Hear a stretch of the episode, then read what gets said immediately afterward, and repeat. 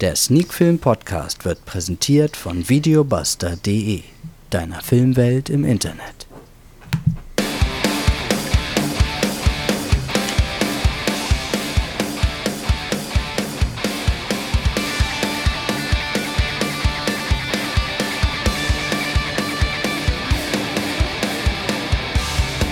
Sneakfilm Podcast Folge 146.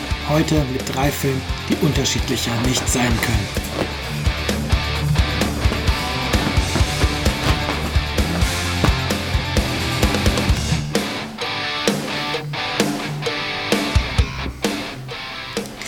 Ja, und damit sind wir mittendrin in der neuesten Folge von Sneak Film To Go, der Sneak Film Podcast, wie immer präsentiert von Videobuster deiner Filmwelt im Internet und wie gerade im Intro angekündigt, bespreche ich heute erneut drei Filme. Das habe ich ja in der letzten Ausgabe auch schon gemacht. Und ja, die heutigen drei Filme könnten auch tatsächlich unterschiedlicher nicht sein. Den Anfang der Filmbesprechungen in der heutigen Ausgabe wird The Pervert's Guide to Cinema sein. Und keine Sorge, euch erwartet hier kein Schmuddelfilmchen. Dann werfe ich einen Blick auf das Kriegsdrama The 800. Und zuletzt gibt es einen Thriller, so würde ich ihn jetzt mal bezeichnen, und zwar The Postcard Killings. Ich hoffe, das war jetzt der richtige Titel. Ja, The Postcard Killings, habe ich es mal richtig notiert, gerade nochmal gegengecheckt. Ja, kommen wir dann auch direkt zum ersten Film, The Pervert's Guide, The Pervert's Guide to Cinema. Ein gar nicht so einfach zu merkender und wie ihr merkt, auch gar nicht so einfach auszusprechender Titel. Eine gut zweieinhalb Stunden lange Dokumentation und so viel sei schon mal geraten, verraten natürlich, ein Muss für jeden Filmfan und für jeden, der sich tatsächlich nicht nur dafür interessiert, welche Geschichte ein Film erzählt, sondern der auch gerne ein bisschen mehr über Filme, über die Entstehung, über die Aussagekraft einiger ikonischer Filmszenen erfahren möchte. Unter der Regie von Sophie Fiennes ist diese Dokumentation entstanden und neben diversen Filmszenen sehen wir vor allen Dingen Slavoj Zizek vor der Kamera. Ähm, man muss wissen, da habe ich jetzt tatsächlich die Seite nicht auf, um ähm, die entsprechende Information nochmal aufzurufen. So, er ist Slowene, Slavoj Zizek und Philosoph, Philosoph und ja, das passt halt, das Philosophische passt halt zu dem, ähm, wie dieser Film erzählt und was dieser Film oder besser gesagt, was die Dokumentation erzählt. Im Großen und Ganzen sehen wir halt ähm, unterschiedliche Filmszenen, die dann von Zizek auseinandergenommen und analysiert werden und auf ihre ja, Bedeutung hin zerlegt werden und ja, und seine Deutung wird uns als Zuschauer ähm, näher gebracht. Dabei kommt natürlich auch mal die Sexualität zu Sprache, aber halt auch ähm, andere Dinge, wie wenn Fantasien zur Realität werden und ganz viele philosophische Fragen und tatsächlich lernt man weniger darüber, wie die gezeigten Filme ähm, entstanden sind, sondern viel mehr darüber, wie man diese Filme und ja, natürlich danach auch andere Filme, die man ähm, schaut, interpretieren und wie man die Bilder lesen kann oder ich würde nicht so weit gehen muss, aber es wird halt sehr gut erklärt, wie, was die Bilder für eine Bedeutung haben und tatsächlich, es ist jetzt noch gar nicht so lange her, dass ich die Dokumentation geschaut habe.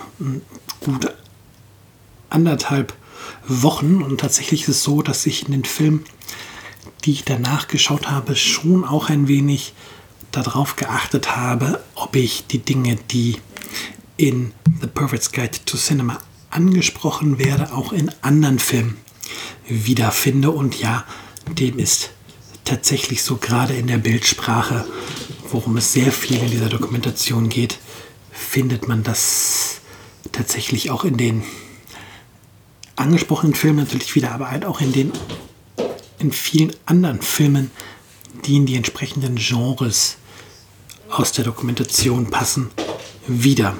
Und ja, ich zähle mich tatsächlich als Filmfan. Ich konsumiere ja ungemein viele Filme, bin da ja auch nicht auf ein Genre festgeschraubt, auf ein Herkunftsland festgeschraubt, sondern tatsächlich sauge ich auf, was mir auf den Bildschirm kommt und ich liebe das ja auch, neue Filme zu entdecken und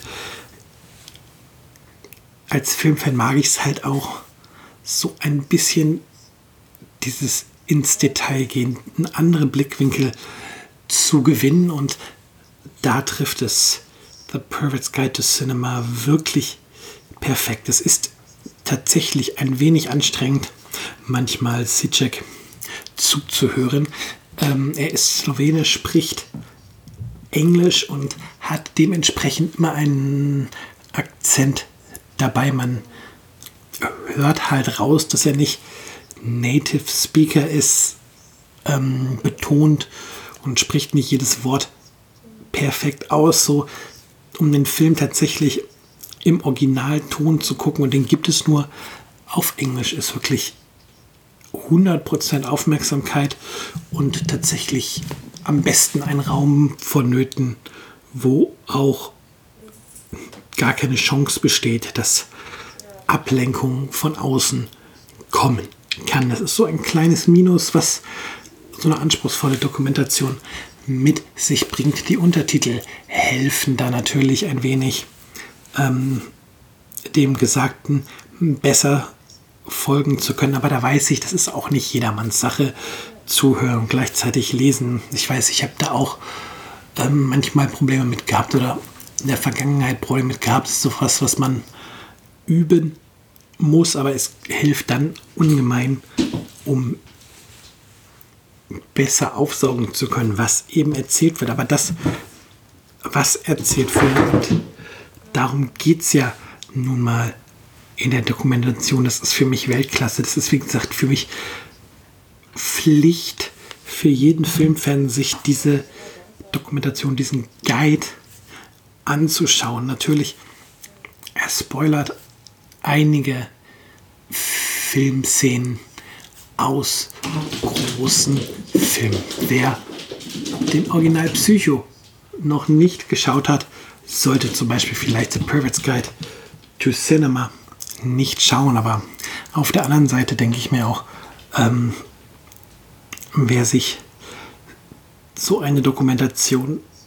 anschaut, der sollte zumindest die großen Klassiker der Filmgeschichte gesehen haben oder zumindest ähm, entsprechende Plot-Twists schon aus anderen Dokumentationen oder ähnlichem kennen, sodass hier vielleicht eine Szene gespoilert wird, aber im Großen und Ganzen halt keine wirkliche Überraschung verraten wird, weil die Filme sind halt nicht irgendwie Filme, die morgen ins Kino kommen, so ungefähr, sondern die schon Jahrzehnte erhältlich sind. Und ja, da finde ich es ja noch nicht schlimm, wenn ähm, so eine tiefgehende Dokumentation mal, mal den ein oder anderen Spoiler zeigt. Ja, dann kann ich an dieser Stelle eigentlich schon dazu kommen, eine Wertung da zu lassen. Und da bleibt mir bei The Perverse Guide to Cinema einfach gar nichts anderes übrig, als hier die volle Punktzahl dazu lassen. Also 10 von 10 Punkten für The Perverse Guide to Cinema. Springen wir zum zweiten Film des Abends. Wie gesagt, dabei geht es um ein Kriegsdrama. Wir reden jetzt als zweites über den Film The 800. Der hat jetzt in Kürze seinen Verleihstart ähm, laut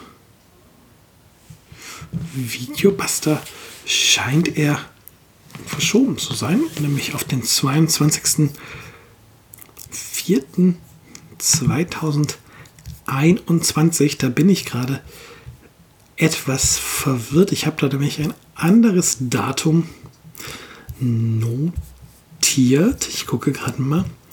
Nicht, dass ich mich verschrieben habe. Nee. Okay, das ist nur das digitale Release, was ich mir notiert habe. Das digitale Release ist nämlich bereits am 11.2. und ja, wahrscheinlich wird Videobuster den mit dem 11.2. auch ein Video on Demand Angebot haben. Nun gut, ab 22.04. gibt es den Film The 800 dann auch auf Blu-ray und DVD.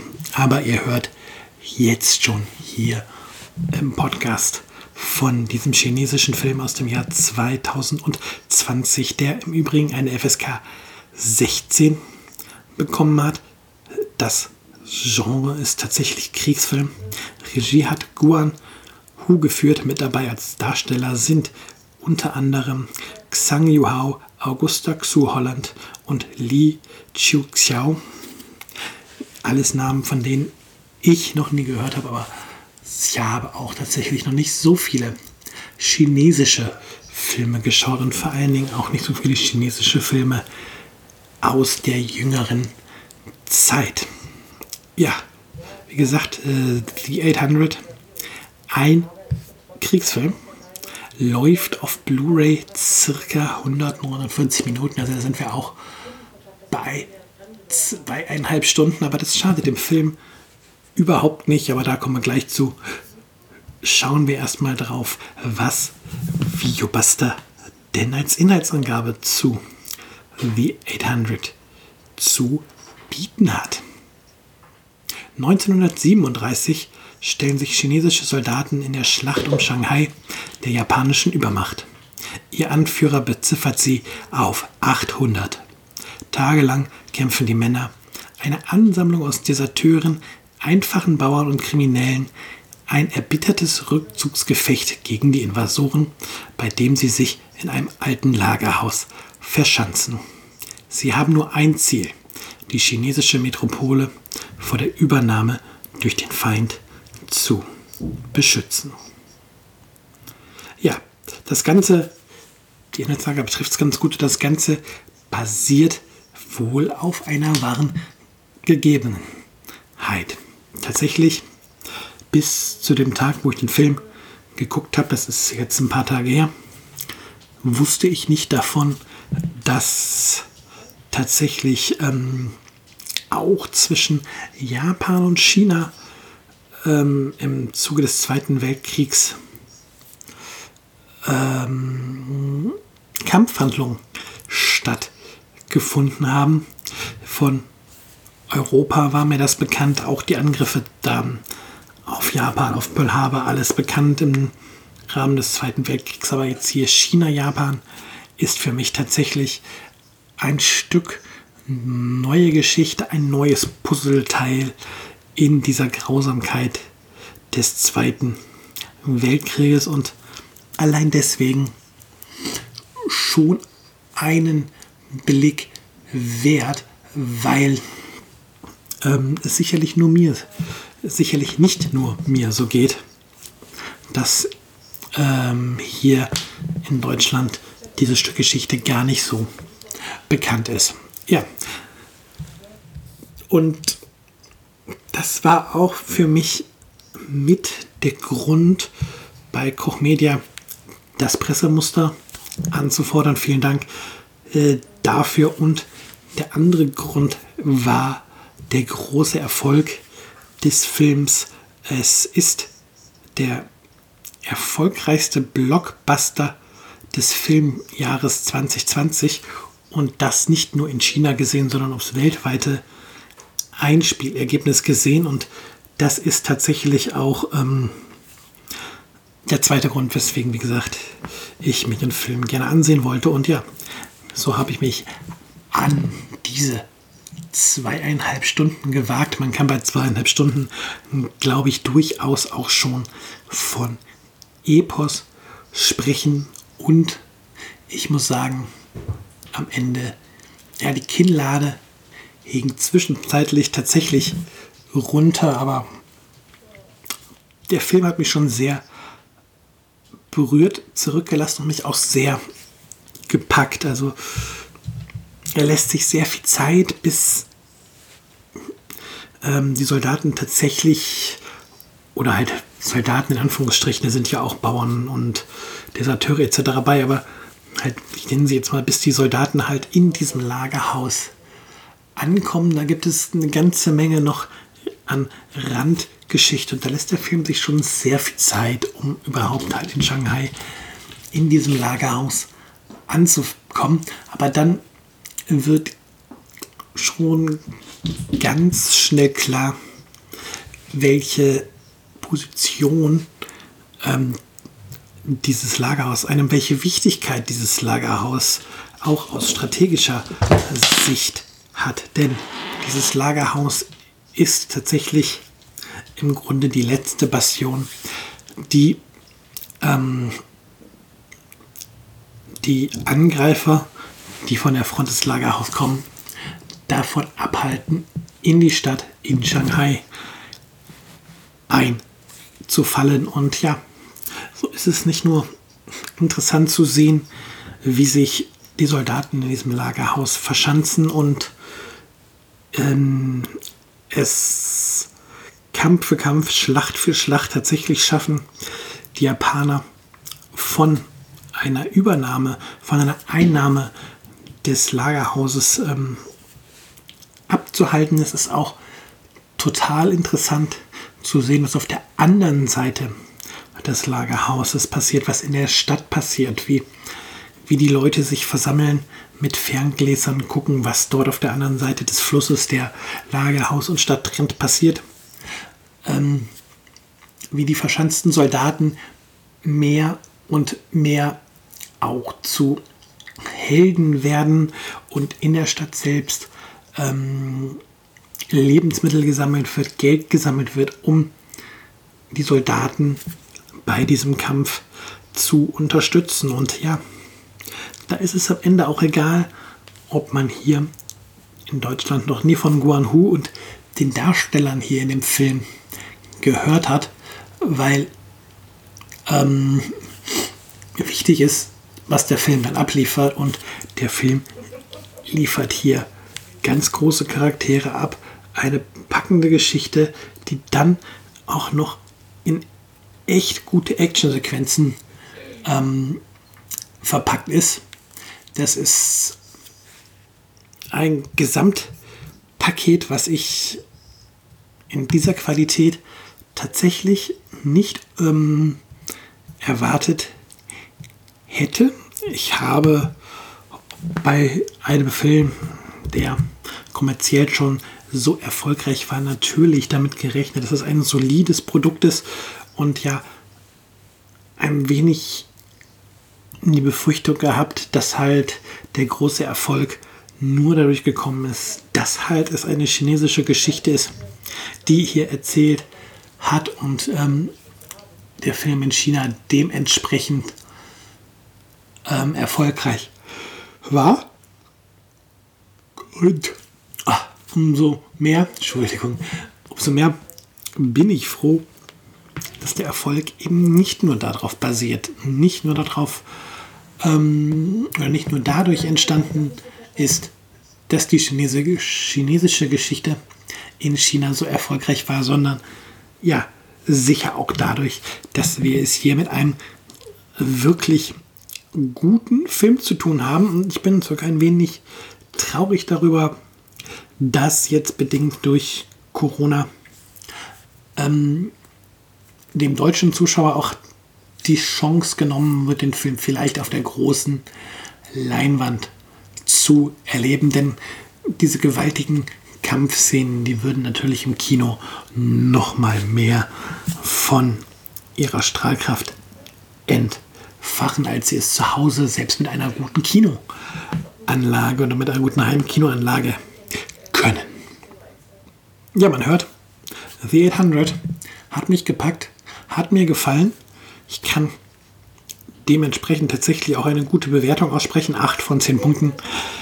Ähm, werfe ich hier mal in den Raum, sind meine Wertungen für diesen Film. Ein wenig Abzug gibt es tatsächlich dafür, dass der Film halt so unendlich lange braucht, bis die Soldaten am eigentlichen Schauplatz ankommen. Und ja, nachdem es eigentlich schon so gewirkt hat, für mich als Zuschauer, okay, die entscheidende Schlacht ist geschlagen, passieren danach noch da ein paar Dinge, die so ein wenig angehangen wirken, so ein wenig rüberkommen, als ob man noch Material brauchte, um Laufzeit zu gewinnen, um sich Epos quasi schimpfen zu dürfen. Deswegen reicht es hier nicht zu einer noch besseren Wertung, aber 8 von 10 Punkten sind natürlich auch schon eine hervorragende Wertung. Und ja, wie gesagt, ich hätte damit gar nicht gerechnet, dass der Film so gut bei mir ankommt. Ja, kommen wir zum dritten Film dieser Ausgabe und der heißt The Postcard Killings. Der ist mittlerweile bereits auf Blu-ray und DVD erschienen und auch im Verleih Programm von Videobuster erhältlich. Läuft auf Blu-ray in der Fassung, die ich geschaut habe, circa 104 Minuten. Ist eine britische USA Co-Produktion, auch wenn unter anderem auch noch ähm, München als Drehort mit dabei ist, wenn ich das richtig erkannt habe. Zumindest, ja, ich meine, es war München und andere europäische Städte. Städte. Das tue ich mich schon mit so einfachen Worten schwer. Der Film hat eine FSK ab 16 bekommen. Ähm, das Genre, wie einleitend erwähnt, ist Thriller und zusätzlich gehört es ins Krimi. Genre Regie hat Danis Tanovic geführt und mit dabei sind durchaus bekannte Namen. Viele werden den Hauptdarsteller als Negan aus The Walking Dead kennen. Jeffrey Dean Morgan spielt hier die Hauptrolle und ja, ein X-Men oder eine X-Dame sozusagen, aber auch die Damen heißen ja X-Men, ist auch mit dabei. Dann Famke Jansen und dann haben wir noch Kash Jumbo und ja, Joachim Kroll dürfen wir auch auf dem Fernseher bei Sichtung dieses Films erleben. Also durchaus, wie gesagt, bekannte Namen und hier wollen wir auch einmal in die Handlung reinschauen und was Videobuster denn hier dazu auf ihrer oder seiner Seite schreibt. Der New Yorker Detective Jacob Cannon reist nach London, um dort seiner frisch verheirateten Tochter und ihrem Mann einen Besuch abzustatten. Doch so weit kommt es gar nicht erst, denn bereits am Flughafen wird er von Scotland Yard in Empfang genommen. Die Erklärung folgt auf dem Fuße. in einem Hostel wurde ein Paar getötet. Der Verdacht liegt nahe, dass es sich um Jakobs Tochter und ihren Ehemann handelt. Laut Scotland Yard wurden die Leichen auf rituelle Weise drapiert und verweisen auf ähnliche Mordfälle, die in anderen europäischen Metropolen vorgefallen sind.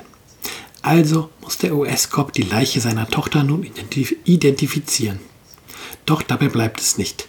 Gegen den Willen der britischen Behörden mischt Jacob sich in die weiteren Ermittlungen ein. Ja, im Grunde eine solide Inhaltsangabe mit zwei kleinen Schönheitsfehlern. Der Mord seiner Tochter und ihres frisch angetrauten Ehemannes passiert nicht in einem Hostel, sondern in einer durchaus luxuriösen Wohnung. Das Hostel kommt später ins Spiel. Und ja, es geht auch nicht um ähm, Morde, die bereits in anderen europäischen Metropolen vorgefallen sind, sondern um Morde, die in den anderen Metropolen vorfallen werden. Aber wie gesagt, das sind nur zwei Kleinigkeiten. Die Inhaltsangabe im Grundsatz stimmt sie. Ähm, ja, und tatsächlich erleben wir hier einen Film, der ähm, wenig neue Ansätze bietet, vieles aus Krimis und Thrillern kopiert oder nicht kopiert, aber ähm, viele bekannte Dinge präsentiert. Ähm, selbst der Täter oder die Täterin oder was auch immer, ähm, da wird dem Zuschauer schnell klar, wer hier die Figur ist, die gejagt wird, die hinter dem Ganzen steht, auch wenn es da am Ende einen vermeintlichen Twist gibt. Aber das ist alles gar nicht so schlimm, denn ähm, selbst wenn der Zuschauer vieles schon weiß, es funktioniert wunderbar, dass die Hauptfigur, dass Jeffrey Dean Morgan äh, im Dunkeln ist und seine eigenen Ermittlungen ähm, durchführen muss, die eigenen Schlüsse ziehen muss und einen eigenen Weg finden muss, um dem Täter auf die Spur zu kommen. Und so ist es auch viel wichtiger, dass Jeffrey Dean Morgan es zum einen schafft, dass man ihn zwar nach seinem ersten Bildschirmauftritt noch ganz schnell als Negan, in seiner Rolle als Negan sieht, weil das einfach eine Figur ist, diese Figur aus The Walking Dead, die ihn jetzt ein paar Jahre geprägt hat und er wunderbar verkörpert hat, aber ihm gelingt es, ähm, ganz schnell, ähm, dass man ihn nicht mehr als Negan sieht, sondern dass man ihn als Jacob Cannon sieht, dass man ja auch sich ein wenig in ihn hineinversetzt. Ähm, natürlich werden die wenigsten die eigene Tochter an einen Gewalttäter in einem Mordfall verloren haben. Aber ähm, von daher ist es auch schwer zu sagen, ja, ich weiß, wie ähm, Jacob sich fühlt, wie diese Filmfigur sich fühlt, aber ähm, Jeffrey Dean Morgan schafft es, dass auf jeden Fall, auf jeden Fall seine Gefühlswelt dieser oder die Gefühlswelt dieser Figur greifbar wird und dass man mit der Figur mitfühlt und mitfühlen möchte. Und das ist natürlich ganz wichtig in einem Film, der, was die Geschichte angeht, wenig bis gar keine Innovation bietet. Das ist halt wirklich total wichtig, eine Figur zu haben, an der man sich festhalten kann, eine Figur zu haben, die den Film trägt. Und so ist es dann auch tatsächlich Jeffrey Morgan, beziehungsweise äh, seine Figur Jacob Cannon, die für mich dazu geführt hat, den Film bis zu Ende zu schauen, wissen zu wollen, wie geht ähm, ja diese Jagd für ihn aus? Ähm, was passiert mit ihm? Was passiert mit seinen Gefühlen? Ähm, wird er am Ende eine, einen inneren Frieden finden und ja mit dem Thema zumindest erstmal so weit abschließen zu können, dass er für sich eine gewisse Gerechtigkeit erfahren hat. Und das, das macht der Film halt gut. Und das ist vor allen Dingen, wie gesagt, Jeffrey Morgan, der es gut macht, der es schafft, dass man dran bleiben möchte. Was der Film auch auf der Habenseite ist, ist, dass der Film einige europäische Metropolen zeigt. Man sieht nicht viel von den Ländern, aber zum Beispiel in Deutschland reden die deutschen Polizisten halt Deutsch und in anderen Ländern wird halt auch die Landessprache ähm, gesprochen und ja, dadurch gewinnt der Film auf jeden Fall an Glaubwürdigkeit, auch halt, dass man zum Beispiel mit Joachim Kroll dann auch zu einem deutschen Schauspieler gegriffen hat für einen Kommissar in Deutschland. Ja, spricht dafür, dass sich die ähm, Macher, dass sich vor allen Dingen die fürs Casting Verantwortlichen schon Gedanken darüber gemacht haben, wie man es hier schafft, einen Film zu kreieren, der ja konsistent ist ähm, und ja Atmosphäre aufbauen kann. Und sowas baut für mich definitiv Atmosphäre auf, wenn, wenn es dann halt nicht irgendwie so ist, dass plötzlich alle im Umfeld der Hauptfiguren Englisch sprechen, man in ein fremdes Land kommt und man dort auch nur Englisch hört. Es ist nun mal so, wenn ich ins Ausland fahre, reden ja auch nicht alle ähm, um mich herum jetzt auf einmal Deutsch, nur weil ich jetzt eine deutsche Reiseproduktion bin, um es mal in Anführungsstrichen mit einer Wortkreation zu sagen. Und da kann der Film auf jeden Fall auch ein bisschen punkten und das mit, diesen, mit dieser Atmosphäre und mit Jeffrey Morgan halt schaffen, die Schwächen in der eigentlichen Story, ähm, die nicht vorhandene Innovation, das Abspulen von vielen bekannten Mustern ein wenig auszugleichen. Klar, unter dem Strich bleibt dann immer noch kein Meisterwerk zurück, kein Film, wo man sagt, boah, das ist der nächste große Serienkiller-Thriller, den man gesehen haben muss, aber es bleibt ein sehr ordentlicher Film zurück für einen Sonntagabend, für einen Filmabend halt, wo man mal wieder einen Krimi gucken möchte und es vielleicht nicht der Polizeiruf oder der Tatort sein soll, soll oder der nächste skandinavische Thriller. Für diese Zielgruppe oder für diese Art von Film ist The Postcard Killings auf jeden Fall eine sehr schöne Alternative. Und von daher gibt es von mir auch solide 6 von 10 Punkten für The Postcard Killings. Ja, dann haben wir wieder einmal drei Filme besprochen. Nach der letzten Woche ein erneutes Dreierpack. Mal gucken, ob wir dann nächste Woche nochmal drei Filme machen. Mal schauen, was die Woche so ansteht an Filmen, was bei mir über dem Bildschirm flackern wird. Aber bis dahin ist ja jetzt erstmal wieder eine Woche Zeit.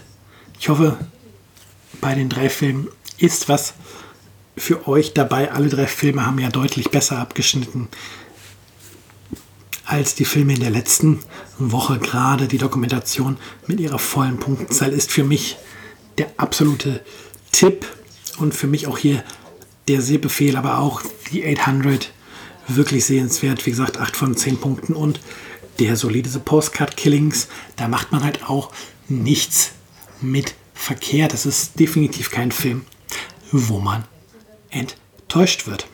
Damit will ich mich und verabschiede ich mich. Also ich will es nicht nur, ich tue es auch. Ich wünsche euch eine schöne Woche und dann hören wir uns hoffentlich nächste Woche wieder, wenn es eine neue Folge gibt von Sneak Film To Go, der Sneak Film Podcast, präsentiert von Videobuster, deiner Filmwelt im Internet.